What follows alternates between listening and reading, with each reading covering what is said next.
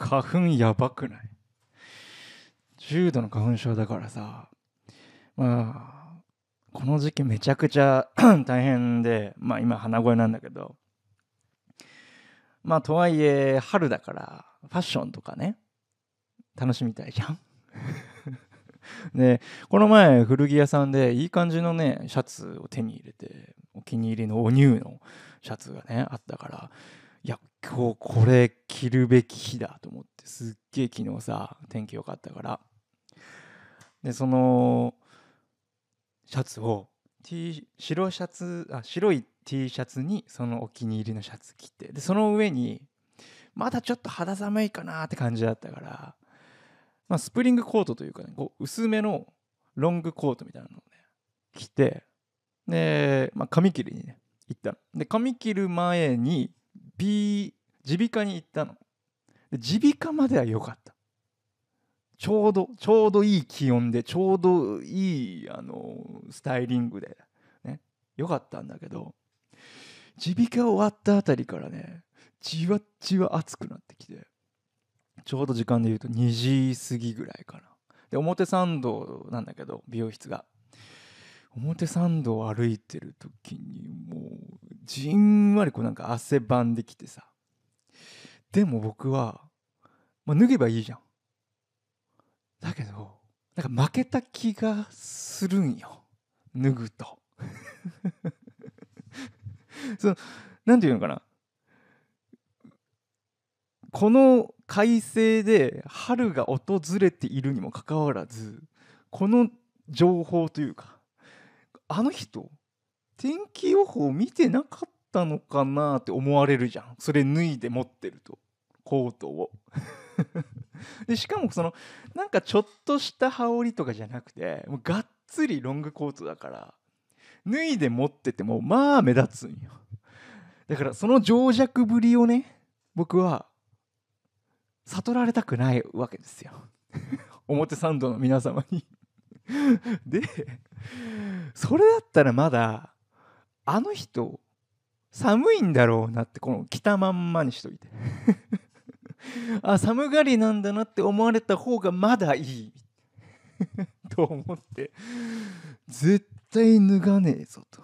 で表参道の駅からまあ500メートル600メートルぐらい歩いたところに美容室があってまあちょっと歩くじゃん。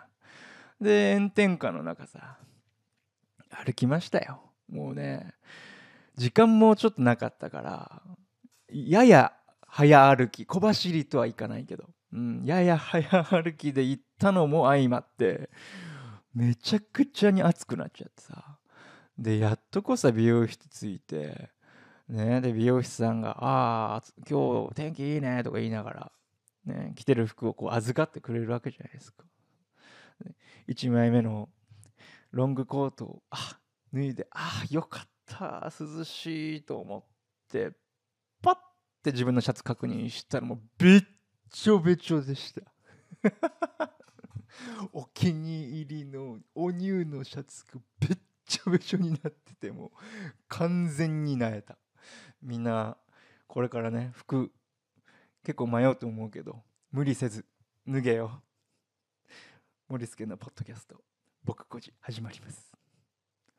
かじかじかじかかじれてるのか。まあ春あるあるだよね。やっぱ。でもみんなは無理せず脱いでほしい。それを切に願っているよ さあ今日はね一人で配信してます。というのもチェンさんが、えー、以前からね以前の配信でも言ってたけど腰を壊してましてで何やら結構こじらせてて腰も。人間もこじれてんだけど腰もこじれちゃったみたいであのねヘルニアだって。でヘルニアって結構さあのしぶとくてなかなか治らないというかあのもう立てもしないって。まあ調子いい時は立てるけどもうきついって。で座るのが一番辛いらしくてで家でどうしてんの？ってなんかリモートワークしてるらしくて家でどうしてんの？って聞いたらもうずっとねうつむせで仕事してんだって。パソコンをうつむせで、ね、カタカタやってて。で飯とかどうしてんの？って聞いたらなんか犬みたいに食ってんだって。うつむせで。なんかまあ僕もチェンさんの家の近くに行くことがあったら、まあ、連絡してなんか買い物まあ、アイスとかパンとかなんかちょっとしたものをね、あのー、買っていってるけれども。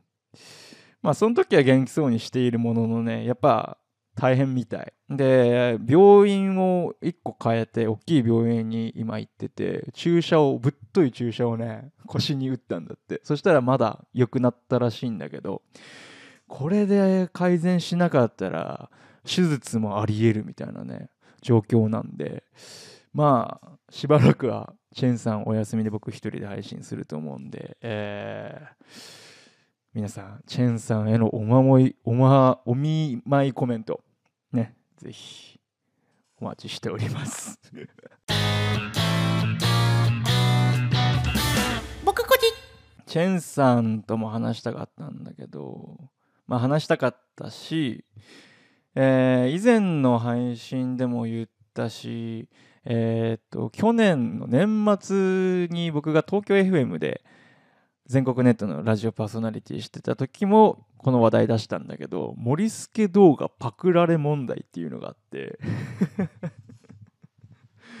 これね僕の動画ってすごいいろんなところでコピー動画が作られてるんですよ世界中で。で毎日のように報告が来るのね。森助さんこれ真似されてますよって言って。でもう慣れっこだからああそっかそっかって。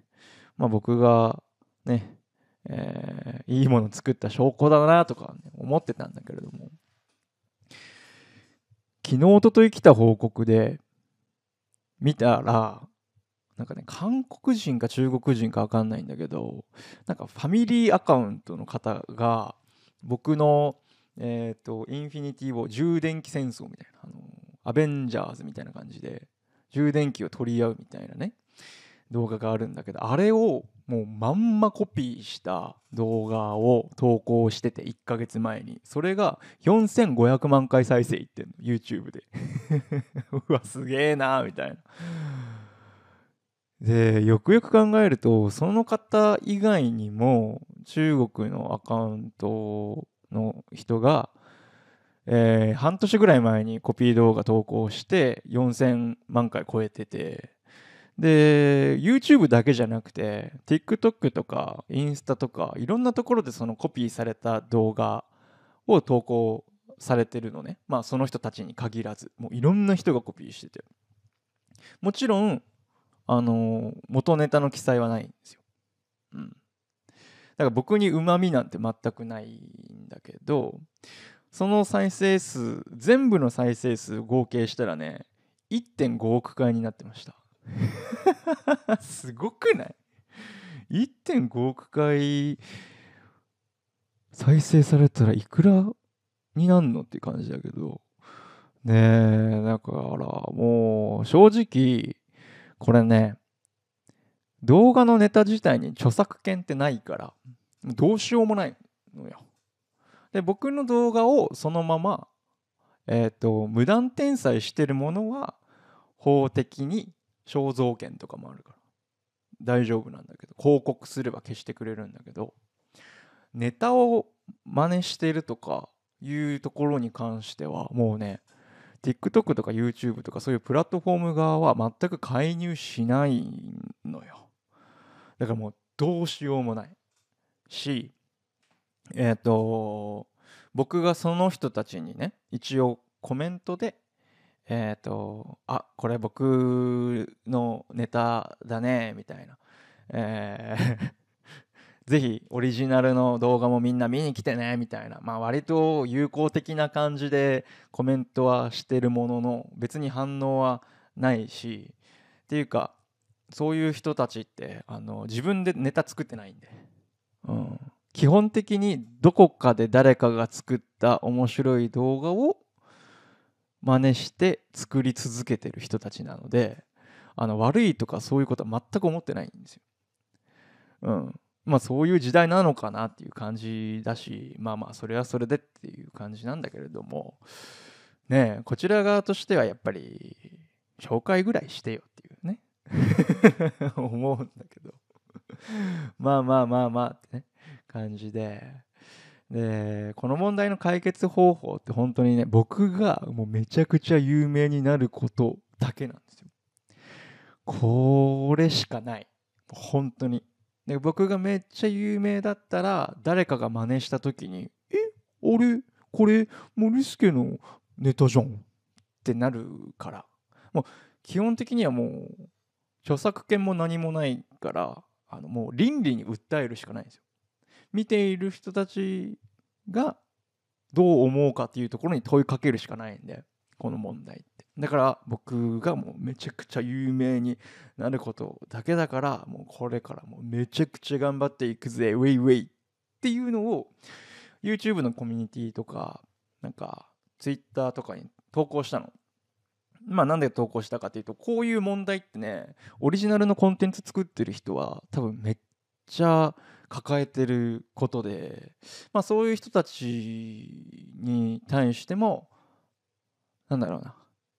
いやみんなこうやって大変だけど頑張っていこうぜっていうエールも込めて投稿してるんだけどあとは見ている人たちにもこういう問題が実はあるんだよっていうのを、まあ、一応知ってもらうためにね。そしたらさめちゃくちゃみんな応援してくれててもう泣きそうになったよ。ほんとえっ、ー、ともう森助頑張れと。いやこういうね真似されてるぐらい面白いってことだから自信持って続けていってほしいぜって言って。あのー、あとは私たちも悔しいとか。もうね本当に温かいコメントばっかりでいやここで終わるクリエイターじゃねえぞ俺はっていうね。改めてなんかすごいあの背中を押してもらった感じがある。あ本当に良かった、まあ、とはいえさこの問題って本当に内在的にあって TikTok とかまあ YouTube もそうなんだけどもうね質質？質より量の時代になっちゃってきてうん。やっぱりその毎日投稿が大事みたいな。ね。あのおすすめってあるじゃん。SNS の機能で。であれってどうやって、S、SNS 側がおすすめにする動画を選んでるかっていうとその人のやっぱ投稿頻度であったりどれぐらい見られてるかとかそういうねデータで見てるから。内容とか多分見てなくって内容は AI 見れないからね、うん、だから何て言うのかな？質より量えっ、ー、とね分かりやすく言うとその遠くの美人より近くのブスみたいなその 何て言うの？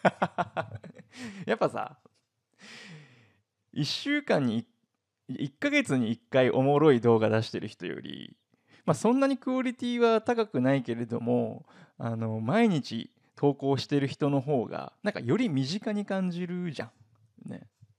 それは僕もすごい分かってまあ、だからこそ量が大事になってくるよね。今の SNS の状況このインフルエンサー界隈みたいなことになってるからこそこうやって、えー、まあ自分で考えずに人のネタを さもオリジナルコンテンツかのように作って投稿する人がもうめちゃくちゃ多いっていうか TikTok で有名な人はほとんどがそれですね。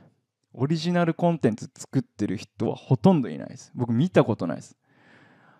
あーたまにいるか。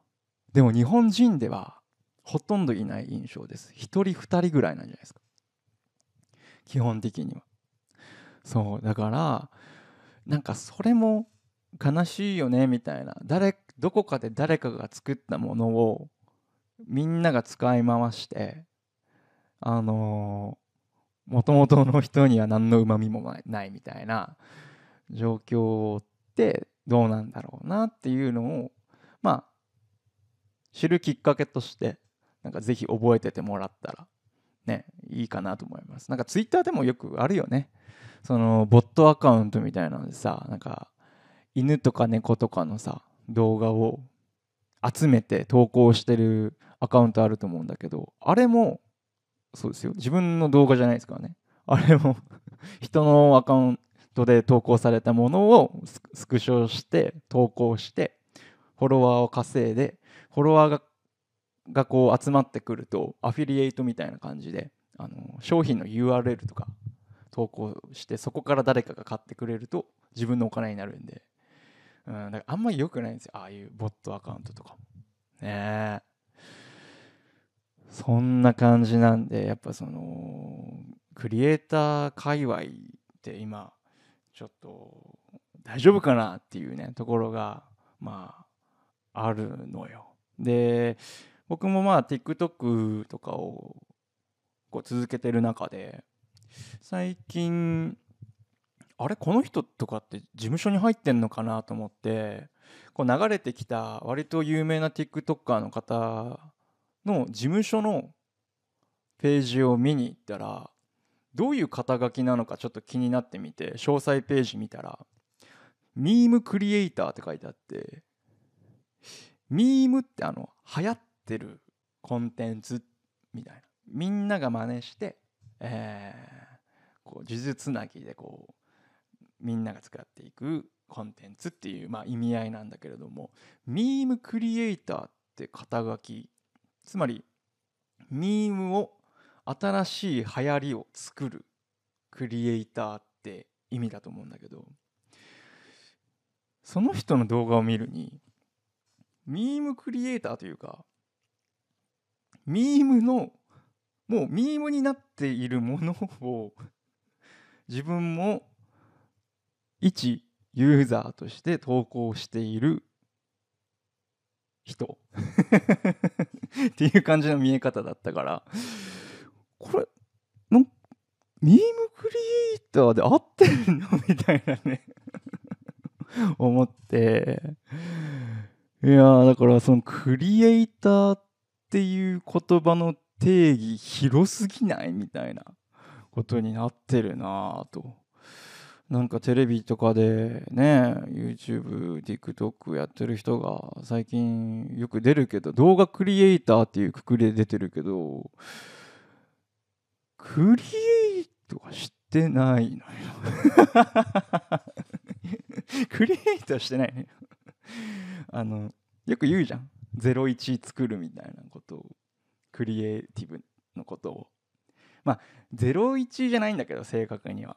いろんなところからいろんなインスパイアを受けてとか、まあ、まあ、0.1をかき集めて1にするみたいなイメージだと思うんだけどまあまあ簡単に言えば01を作るみたいな。ミームになってるものをそのまま動画にすることって01でもなければ10でもないのよね。1010なのよ。もしくは19なのよね。だから何も増えん作ってることにはなってないんじゃないかな。そのなんかねえ肩書き難しいですね、うん、まあでも可愛くておっぱいが大きければ僕は好きです。まあでもそのオリジナルコンテンツっていうところであの考えると本当に今どれぐらいの人がオリジナルでネタを作ってやってんだろうって考えるとちょっと本当に少ないんじゃないかなって思う。なんかどなんかのね動画で見たんだけど TikTok やってる女の子がなんかメイキングかな？今から動画の何を今日撮るか考えていきますみたいな感じでね。僕だったらまずメモ帳を出してペン持って書き始めるのネタを。とかあとなんかちょっと面白なんて言うんだろうな。本とか読んでそこからインスパイア受けたりとか映画見たりとか。するんだけどもその女の子は急に TikTok をねこう見始めたの。何しよっかな今日とか言って。あこれもいいねこれもいいねっつって。だからもうね 基本的にはもう真似なのよ。もうびっくりした。こんな作り方なんだ。でも作るとかじゃない。もうねあのどれをやるか選ぶ作業っていうか。ね。いやだから本当に皆さんこれを聞いてる皆さんとか僕を応援してくれる人は、まあ、この機会にぜひあのオリジナルでコンテンツを作ってる人っていうのを改めてなんかあの丁重に扱って もらえればと思います。結構大変ですからね。オリジナルで作っていくのはもう。僕もあの夜中にウイスキー飲みながら散歩してベロベロになりながら考えたりもしてたんでね。最近はあの近くの公園のブランコで夜ブラブラしながら考えてますよ。はい。ということでまあいろんなねあのコンテンツあるけれども。これ元ネタどこなんだろうって一回考えてみるのは非常にいいかと思います。僕こじ。お便りのコーナー。今日はねめっちゃ来てる。めっちゃ来てる。ありがとう。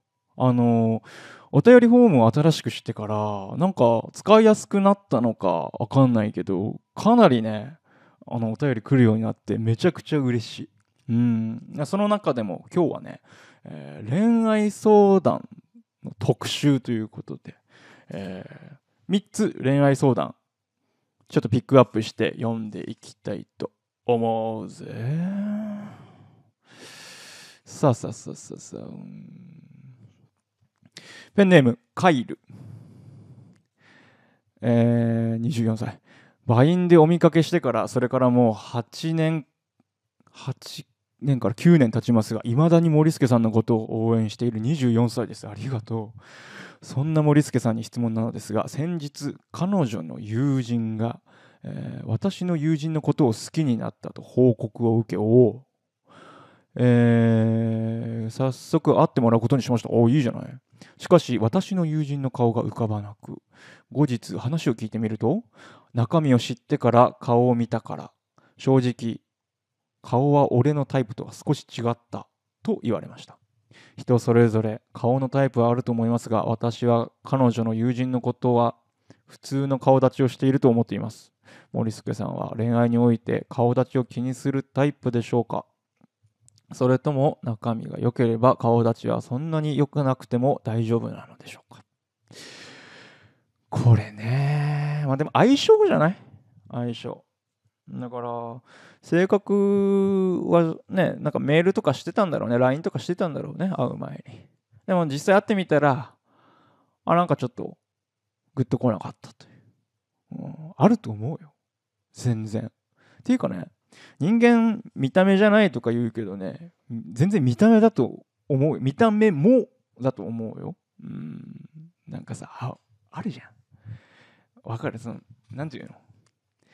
このこの服めちゃくちゃ機能充実しててねリーズナブルでめちゃくちゃこれお買い得ですよって言われてもさデザイン気に入らなかったらさ買わんでしょ。ねでデザイン気に入ってもさね試着してみてさなんかちょっとサイズ感合ってなかったりとかさうんちょっとこう着心地悪かったらさ買わんでしょ。そういうことだと思う思うよ。だからもうこの何カイルカイル君がその友人女の子のね方を、えー普通の顔立ちをしていると思ったかどうかとか多分関係なくてその紹介し合った、えー彼らがどう思うかなんで、えーこれは別になんかそこがタイプと少し違ったからといってその女の子が、あのー顔立ちが良くないというわけではないんですよ。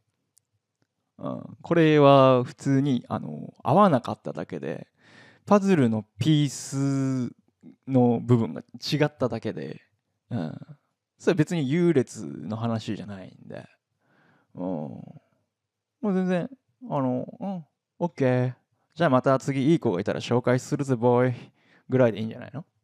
だからこれ就活とかも一緒よ。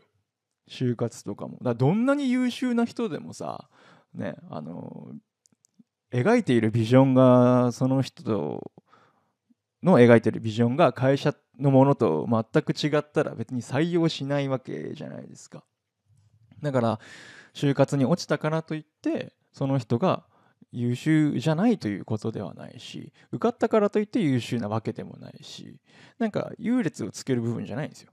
そのタイプじゃないとかそういうね。あこれが令和の新新令和の考え方です。よろしくお願いします。そうですよ。はい次行きましょう。僕個人。えーペンネームイケピー。イケピー。悩み事があります。それは33になっても貯金が全くないということ。独身彼女なし。貯金なしセフレなし。この先いいことあるか不安です。もうなんか文体がもうすごい切実な感じ伝わってくる、えー ちなみに自分で言うのも寒いですが顔だけは森助さん並みに男前です。でも貯金ないからアグレッシブに恋活できません。わかる。あのねまあ僕も31ですけども、うん、貯金なんて全くないですよ。本当。あむしろマイナスです。えーっと あのなんて言うんだろうな。すごいわかるしアグレッシブになれないっていうのもすごいわかる。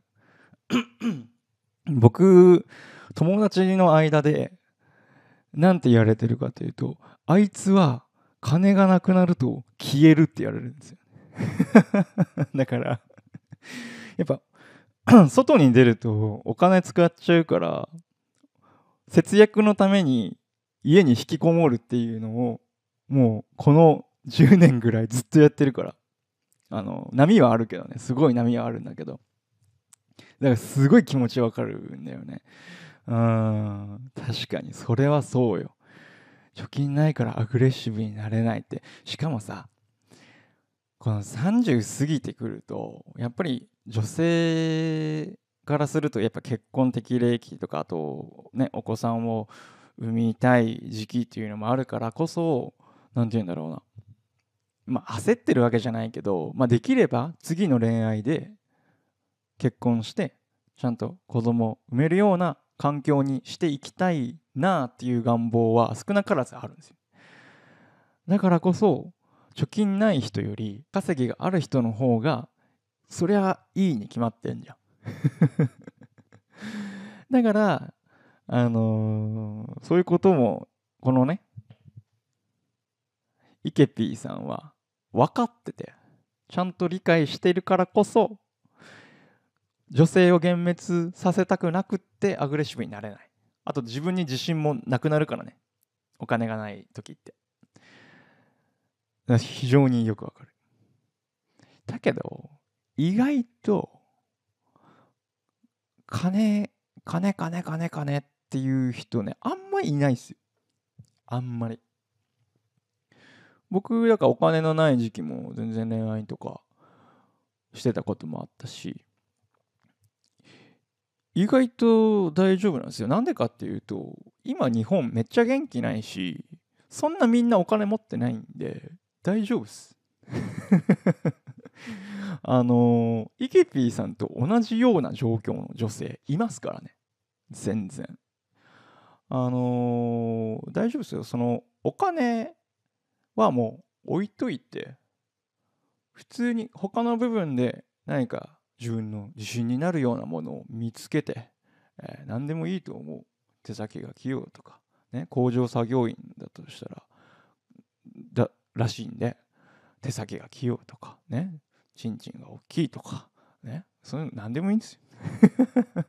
お金以外の部分で何か、あのー自分を認めてあげてそしたらどんどん自信につながっていくんじゃないですか、うん、そう思いますけどね。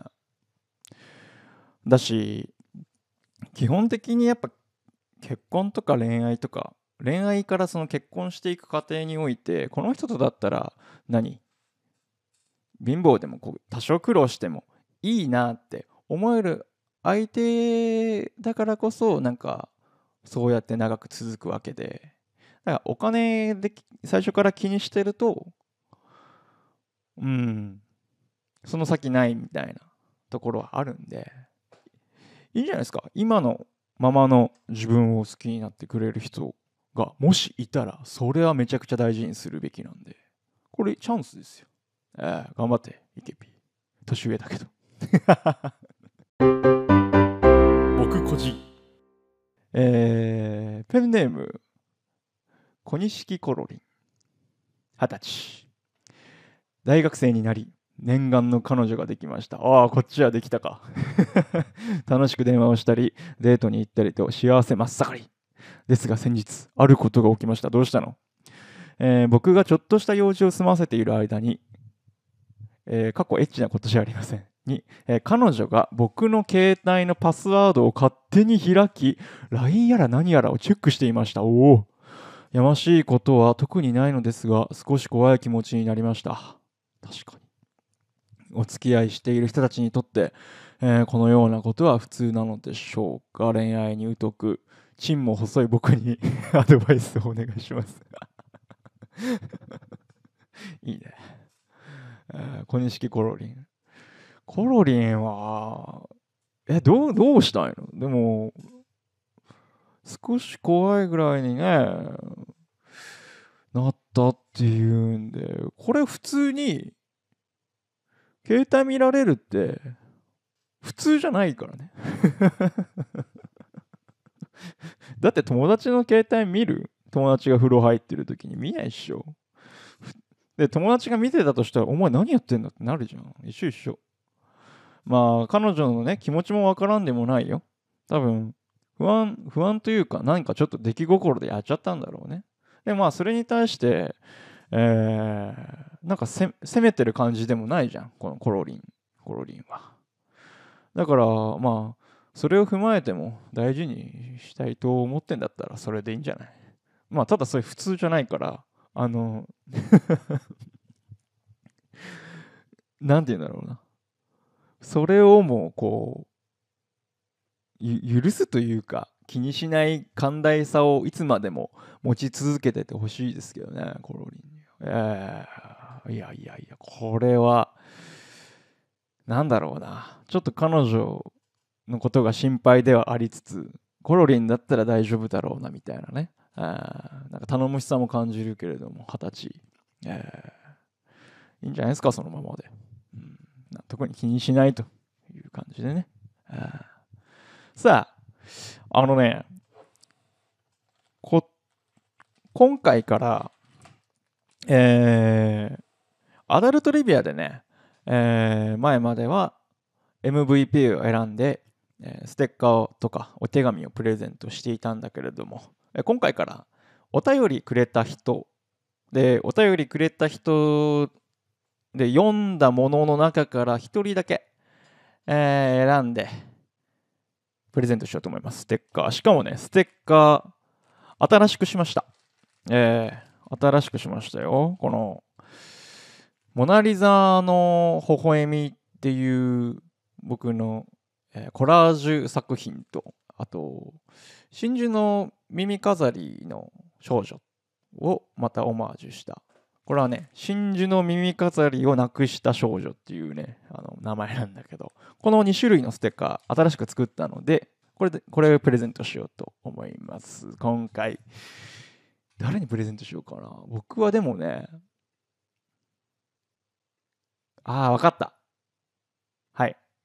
僕は、この人にプレゼントします。ペンネーム。ガニシキカロリンおめでとう。あのね、このステッカーをスマホに貼ろう。うん。このスマホに貼ったら何かしらなんか効力ありそうじゃない？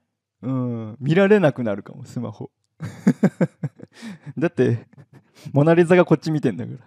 うん。なんか気味ある気味あるでしょ。スマホ見られなくなるよ多分。えー、小錦コロリンぜひねスマホに貼ってみて。うん。みんな質問相談悩み事など、えー、募集しております、えー入力応募フォームがあるのでそちらから、えーぜひぜひご応募ください。お待ちしております。あのねかなり溜まっててそれをこうランダランダムというかあのテーマごとにピックアップして、え読んでいくんで、えもう一回送った人でももう何回でも送ってもらって大丈夫。うん、あとアダルトリビアも引き続き募集しているので、えーぜひ送ってください。いつ読まれるか分かんないけどあの MVP というか選ばれたらプレゼント差し上げますので、えーお待ちしております。そして、えーお知らせがございますね、えーまず一つは僕の TikTok アカウントでね今あの TikTok やってる人だったら PR 見たかもしれないけどリアップジェットっていうねあの育毛剤じゃなくないんだけどなんか抜け毛を防止する、えー、大正製薬さんの、えーものがあってそれの PR をやってるんだけどめちゃくちゃ好評でねこれリズムネタをねあのほぼ初めてあの自分でゼロから作ってえーやったネタなんで、ちょっと見てみてください。TikTok、森助で検索してください。そして、えー引き続いてのお知らせじゃないな。えー聞きたいこと。このね、えー僕 YouTube でラジオをやってるじゃないですか。で、このラジオのチャンネルを、あの、森助のオフチャンネル、オフ、オフ助チャンネルにして、で、そこにラジオだけじゃなくって、えっと、例えば僕がメインチャンネルで作ってる動画のメイキング映像とか、あとはなんか一人で焼肉食べてる映像とか、ね、もう何でもそういうオフの時の僕を投稿していくチャンネルにしようかな、どうしようかなって考えてるんだけど、まだ悩んでる。どうしたらみんな楽しんでもらえるかなみたいなね、のがあって。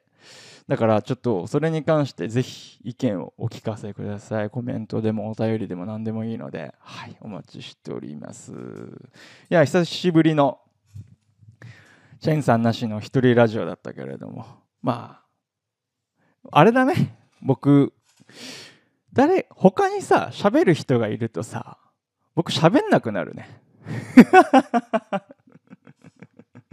ほら、末っ子だから、もう誰かが喋ってくれるんだったら、もうそれでいいじゃんってね、やっぱちょっと心のどこかで思ってんだと思う。一人の時、もうずっと喋れてるじゃん。頭もフル回転してるし。チェンさんと一緒喋ってるとさ、あ、チェンさん喋ってくれるなって言ってさ、僕なんかたまに他のこと考えてるからね。よくないよ。ちょっと反省して、えーまた次回お楽しみに。それではまた。かじかじかじかかじれてるのか